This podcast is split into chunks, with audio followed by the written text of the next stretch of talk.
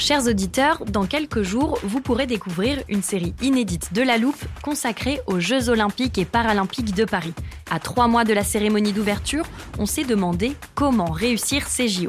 Les transports sont-ils prêts à affronter les milliers de touristes? Le dispositif de sécurité est-il suffisant? L'enthousiasme sera-t-il finalement au rendez-vous? Pour répondre, on plonge durant cinq épisodes dans les archives des éditions précédentes, accompagnés des journalistes de l'Express. C'est à retrouver à partir du 13 mai sur toutes les plateformes d'écoute.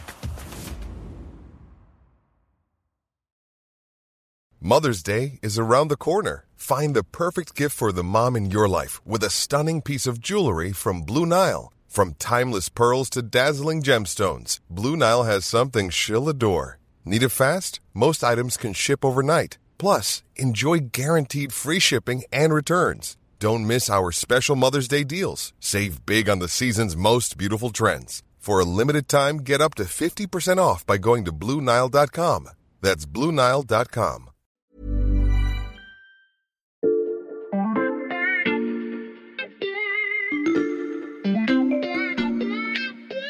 Salut, c'est Xavier Yvon. Nous sommes le mardi 21 février 2023. Bienvenue dans La Loupe, le podcast quotidien de l'Express. Allez, venez, on va écouter l'info de plus près. Dans l'épisode d'hier, nous avons suivi un long fil partant d'un sapin de Noël et menant jusqu'à l'éclatement de la guerre en Ukraine pour vous raconter la vie de Jean-Marc Jancovici. Sorti de son contexte, ça peut sembler un peu déroutant, mais comme vous l'avez déjà écouté, vous me suivez parfaitement. Si ça n'est pas le cas, vous savez donc ce qu'il vous reste à faire. Aujourd'hui, on continue de s'intéresser à l'ingénieur militant du climat, l'homme qui sensibilise mieux que quiconque les Français à l'urgence de la transition écologique, et c'est le moment d'entrer dans le détail pour vous expliquer la toute dernière phrase prononcée par Émilie Lanaise, grand reporter à l'Express, dans l'épisode d'hier. C'est la guerre en Ukraine qui va lui apporter la confirmation absolue de ce qu'il criait tout seul dans le désert depuis plus de 20 ans.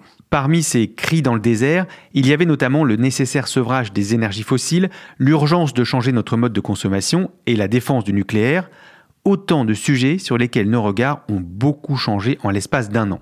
Dans ce deuxième volet, nous allons vous raconter comment Jean-Marc Jancovici a eu raison avant tout le monde, mais aussi comment ce rôle précurseur l'a enfermé dans ses certitudes. Épisode 2, Janco, le gourou du climat.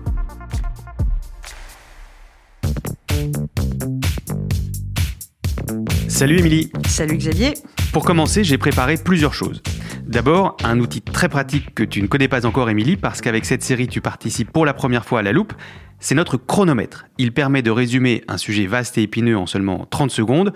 En l'occurrence, un sujet dont on a déjà beaucoup parlé dans la loupe, les conséquences de la guerre en Ukraine sur le marché mondial de l'énergie. Les répercussions des dernières déclarations de Moscou et de la situation en Ukraine. Berlin suspend l'autorisation du gazoduc Nord Stream 2 reliant la Russie à l'Allemagne. Moscou ferme peu à peu ses robinets d'approvisionnement de gaz vers l'Europe. Nouvel embargo européen sur Moscou. Plus aucune goutte de gazole russe ne doit entrer en Europe. Dans cette station ce matin, tous les carburants ont passé la barre des 2 euros. Le prix du gaz, lui aussi, vient de battre un record historique. Avec la guerre en Ukraine, il y a eu cette flambée des prix de l'énergie et une inflation jamais vue depuis plusieurs décennies.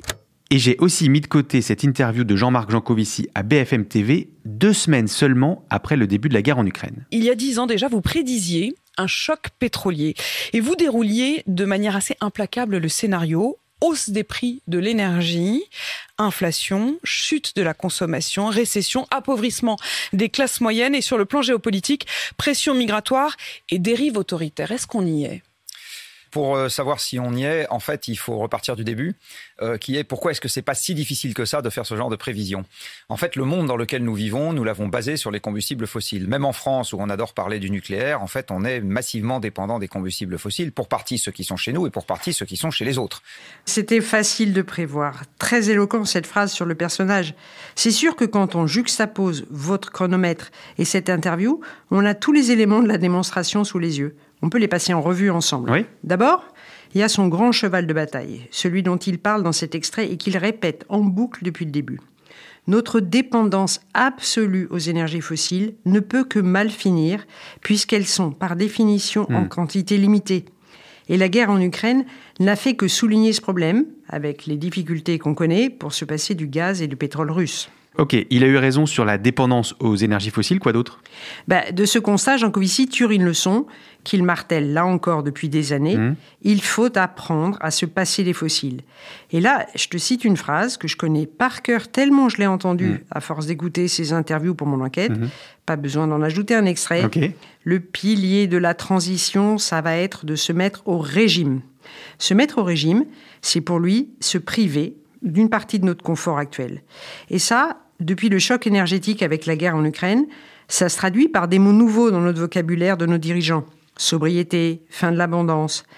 Même si Jean Covici prône, lui, un régime beaucoup plus radical que ce qui est demandé aujourd'hui aux Français.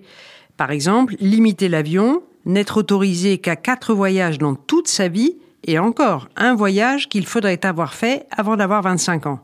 Les contraintes pour baisser nos consommations, l'idée qu'on ne pourra plus vivre comme avant, ça c'est quelque chose qu'il défend depuis longtemps et on doit dire que c'est en train d'infuser. Pour continuer notre inventaire, je te propose d'écouter un autre extrait de l'interview de Jean-Marc Jancovici par Apolline de Malherbe sur BFM TV. Vous savez, le- les systèmes énergétiques, c'est un peu comme l'éducation d'un enfant. Euh, si pendant 20 ans, vous n'avez pas fait ce qu'il fallait, vous corrigez pas le tir en une semaine, ni en six mois, ni même en un an. Donc ce qu'on peut reprocher aujourd'hui à une partie des pouvoirs publics et à une partie des décideurs économiques, c'est d'avoir un peu fermé les yeux sur quelque chose qui était parfaitement pas datable, mais prévisible dans Sauf sa nature, et on n'a rien, on n'a pas prévu de plan B pour ça. Moi, j'ai pas tellement. Et le plan B, Jean Covici, lui, il l'a depuis longtemps. C'est ce qu'il préconise et qui est d'ailleurs résumé dans un plan de transition de l'économie française que son think tank de Shift Project a sorti un mois tout juste avant le début de la guerre. La question, comment sortir en 30 ans des combustibles fossiles Bon, Avec la sobriété, on en a parlé, avec les énergies renouvelables, un tout petit peu, mais aussi et surtout une énergie parfaitement décarbonée, peu coûteuse, disponible, le nucléaire. Et à quoi assiste-t-on dans le monde aujourd'hui? À une relance du nucléaire.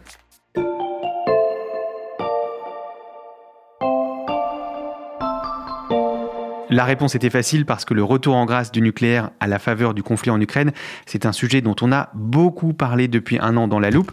Euh, tu vois, il suffit d'ouvrir notre armoire à archives, il y a une étagère pleine d'épisodes avec notre spécialiste de l'énergie, Lucas Mediavilla.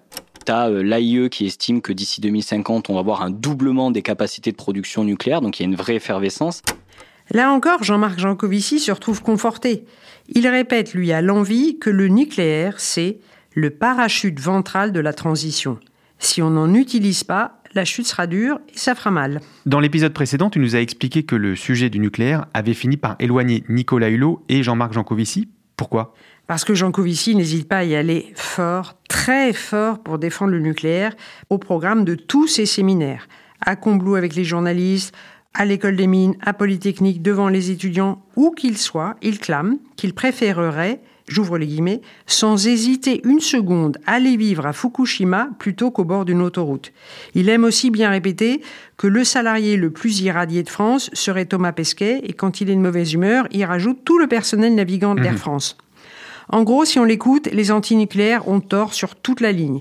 Il n'y aurait aucun danger. C'est la meilleure solution. Circuler, il n'y a rien à voir. Je précise pour nos auditeurs qu'à l'Express, nous avons déjà passé les potentiels dangers de l'atome à la loupe, notamment avec notre série en trois épisodes sur les déchets nucléaires. N'hésitez pas à aller l'écouter. Revenons-en aux solutions préconisées par Jean-Marc Jancovici. Émilie, il y a aussi les énergies renouvelables. Oui, mais avec un gros bémol. Hmm. Pour lui, elles ne sont pas suffisantes et il va même plus loin. Je le cite encore, elles ne sont pas l'avenir, c'est le passé, c'est le monde d'il y a trois siècles. À l'époque, il y avait un million d'humains sur Terre, on vivait 40 ans. Ça serait, selon lui, le 100% énergie renouvelable. Sur l'éolien, il a même dit, si on arrêtait les moulins avant, c'est parce qu'on a trouvé mieux. Et concernant le solaire, j'ai mis de côté ce passage d'une autre interview de Jean-Marc Jancovici. Attention, c'est très court, mais percutant. Et le photovoltaïque Vos enfants seront morts, que ça n'aura pas changé la situation de la planète. On retrouve son style ronchon. Son discours anti-énergie renouvelable s'est peu à peu caricaturé.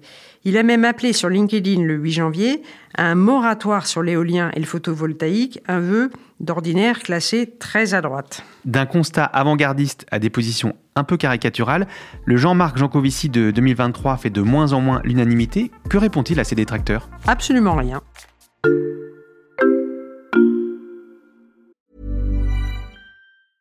I'm Sandra, and I'm just the professional your small business was looking for. But you didn't hire me because you didn't use LinkedIn jobs. LinkedIn has professionals you can't find anywhere else, including those who aren't actively looking for a new job but might be open to the perfect role, like me. In a given month, over 70% of LinkedIn users don't visit other leading job sites. So if you're not looking on LinkedIn, you'll miss out on great candidates like Sandra. Start hiring professionals like a professional. Post your free job on linkedin.com/people today.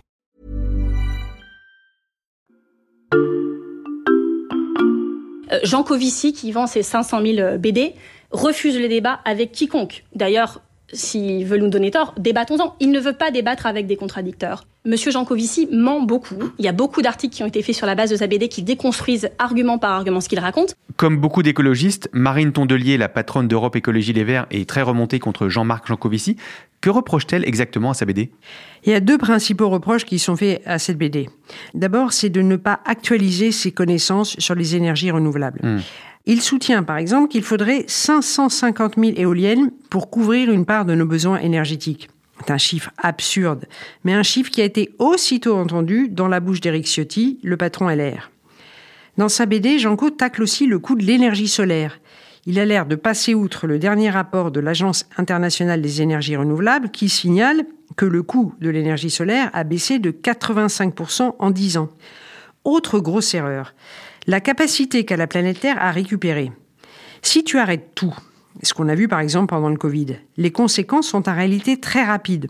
Et lui continue d'affirmer qu'il faudrait 30 à 40 ans pour que la planète se répare. Il cite des chiffres du GIEC datés. Il fait aussi des rapprochements hasardeux sur les COP, tu sais, ces grandes messes climatiques, et les émissions de CO2. Il se trompe, comme je viens de le dire, sur l'inertie du climat. Et quand on lui signale, il ne corrige pas. En fait, certains disent que oui, il a eu raison il y a longtemps, mais qu'il a arrêté de bosser, d'actualiser, de se mettre à jour, qu'il a plus le temps à force de faire des conférences, des vidéos, des formations pour les grands patrons. Et pourquoi Jean-Marc Jancovici refuse-t-il de débattre avec ceux qui remettent en partie en cause ce qu'il dit? La guerre en Ukraine lui a donné tellement raison que ça n'a pas fait maigrir son hubris, pour reprendre l'expression d'un proche de Macron. Ça y est, il est enfin écouté.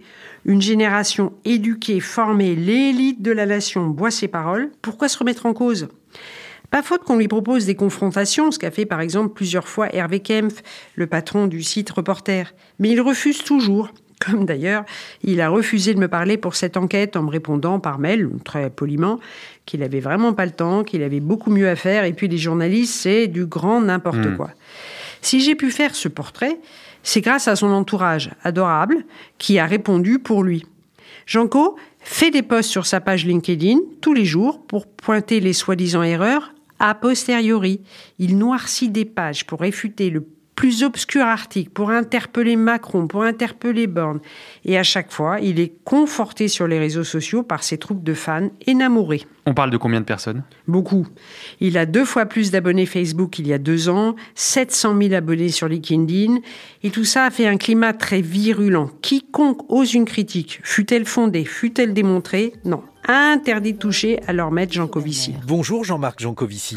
Bonjour. D'ailleurs, il y a une anecdote révélatrice à ce propos, c'est l'interview à France Culture. Quand Jean-Marc Jancovici est invité, on lui dit qu'on va parler de nucléaire. Ce matin-là, il arrive dans le studio, personne ne sait pourquoi, il est de mauvaise humeur, il dit qu'il n'a pas envie de parler du nucléaire et va se montrer odieux avec le journaliste Guillaume vous n'avez Erner. pas très envie de parler du nucléaire. Vous avez dit que vous ne vouliez pas en parler plus de 20% du temps de, de l'émission. Expliquez-moi pourquoi. J'ai pas dit que j'avais pas envie de parler de nucléaire, j'ai dit que je n'avais pas envie de parler que de ça. Celui-ci, ensuite, se retrouve de surcroît confronté à un déferlement de critiques sur les réseaux. Il me dira Je pensais recevoir un conseiller Nicolas Hulot, mais j'ai invité un gourou de secte. La secte, soyons précis, elle s'est construite autour de Jean Covici à son corps défendant. Il y est pour rien. Hmm. Mais remarquons aussi qu'il ne fait rien pour inviter les gens qu'il admire à accepter la critique et le débat. On arrive au terme de ce double podcast consacré à Jean-Marc Jancovici, Émilie, et j'ai une dernière question qui trotte aussi peut-être dans la tête de nos auditeurs. Puisque tout le monde sait désormais qu'il a eu raison en premier, quels sont les prochains objectifs de Jean-Marc Jancovici? Jean-Marc Jancovici n'est pas un politique, il ne cherche pas à être ministre, il veut continuer son œuvre d'évangélisation parce Mm. qu'il est persuadé que l'urgence est absolue, voire l'urgence est dépassée. Après avoir converti les journalistes, les patrons de grosses boîtes, les étudiants, Il voudrait, dès ce printemps, Mhm. faire la même chose avec tous nos élus, les ministres, pour bien leur expliquer que son programme est un tout, un système de pensée, un système physique. Il ne s'arrêtera jamais. Il aura le sentiment d'avoir accompli sa mission quand les émissions de gaz à effet de serre auront été divisées par trois au moins, et c'est pas près d'arriver. On aura donc l'occasion de reparler de Jean-Marc Jancovici, dont on a mieux compris le succès et les excès grâce à toi, Émilie. Merci beaucoup. Merci. Émilie Lanaise, grand reporter à l'Express. J'invite vraiment nos auditeurs à aller lire ton enquête très complète sur Jean-Marc Jancovici. Pour ça, il suffit de se rendre sur l'express.fr, accessible sur abonnement numérique pour 1 euro le premier mois. Et pour ne rater aucun épisode de La Loupe, le podcast qui vous parle des transformations du monde et de ceux qui les portent, le plus simple, c'est de nous suivre sur votre plateforme d'écoute favorite, Apple Podcast, Spotify ou Podcast Addict par exemple. Cet épisode a été monté par Ambre Rosala et réalisé par Jules Cro. Retrouvez-nous demain pour passer un nouveau sujet à la loupe.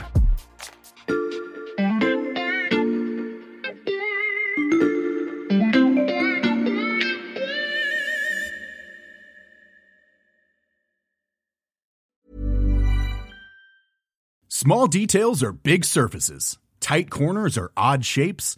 Flat, rounded, textured, or tall. Whatever your next project, there's a spray paint pattern that's just right. Because Rust new Custom Spray 5 in 1 gives you control with five different spray patterns. So you can tackle nooks, crannies, edges, and curves without worrying about drips, runs, uneven coverage, or anything else. Custom Spray 5 in 1.